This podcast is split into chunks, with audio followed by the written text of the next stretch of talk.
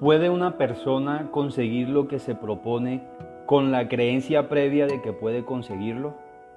¿Pueden las expectativas de otros condicionar o influir sobre el curso de nuestras decisiones? Es decir, que ¿puede una persona ser aquello que otros quieren que sea? Una profecía se cumple porque su destino es cumplirse o porque su oráculo condicionó a quienes la aceptaron conduciéndoles a cumplir por sí mismo lo que estaba escrito? Existe una historia muy antigua, la cual se usa como referencia para dar explicación lógica a las preguntas formuladas anteriormente. Hola, mi nombre es Eduardo Gulloso y esto es Filosofía de Vida.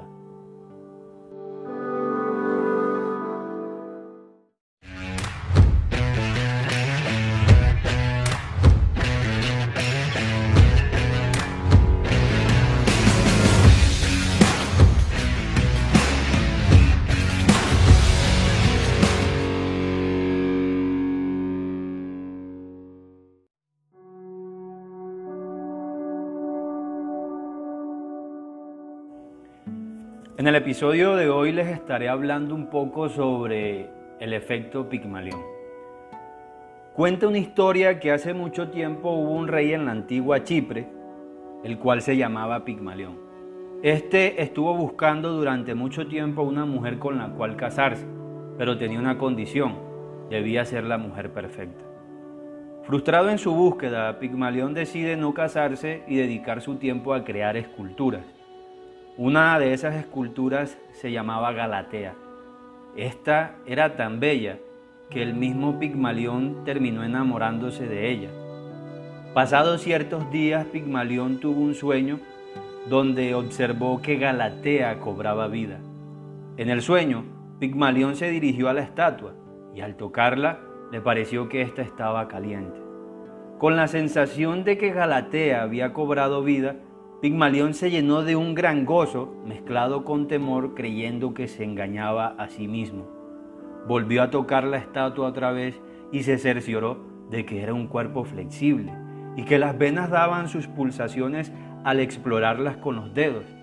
Al despertar, Pigmalión se encontró con Afrodita, quien, conmovida por el deseo del rey, le dijo, mereces la felicidad, una felicidad que tú mismo has ideado Aquí tienes a la reina que tanto has buscado, ámala y defiéndela del mal. Y así fue como Galatea se convirtió en una humana. La historia anterior se toma muchas veces como referencia para explicar lo que se conoce como el efecto Pigmalión, el cual describe la potencial influencia que ejerce la creencia y expectativa de una persona en el rendimiento de otra. Por ejemplo, una persona que cree de sí mismo que es un bueno para nada, se está condicionando a sí mismo por sus creencias y expectativas, convirtiéndose en aquello que cree y espera de sí mismo. Un padre que cree que su hijo es un excelente atleta y tiene las expectativas de que su hijo puede llegar a ser un gran deportista, está condicionando de esa manera el curso de las decisiones de su propio hijo lo que significa que un individuo puede llegar a ser aquello que otros quieren que sea. Una profecía que es aceptada como un hecho ineludible y que su cumplimiento es verídico, condicionará a aquellos que han creído en dicho oráculo, moldeando así su comportamiento a las características descritas en la profecía y conduciéndoles a su autocumplimiento. El efecto Pigmalión también puede explicar claramente cuál es el origen de los males y monstruos que hoy azotan a la sociedad. Vamos a hacer un ejemplo, una suposición.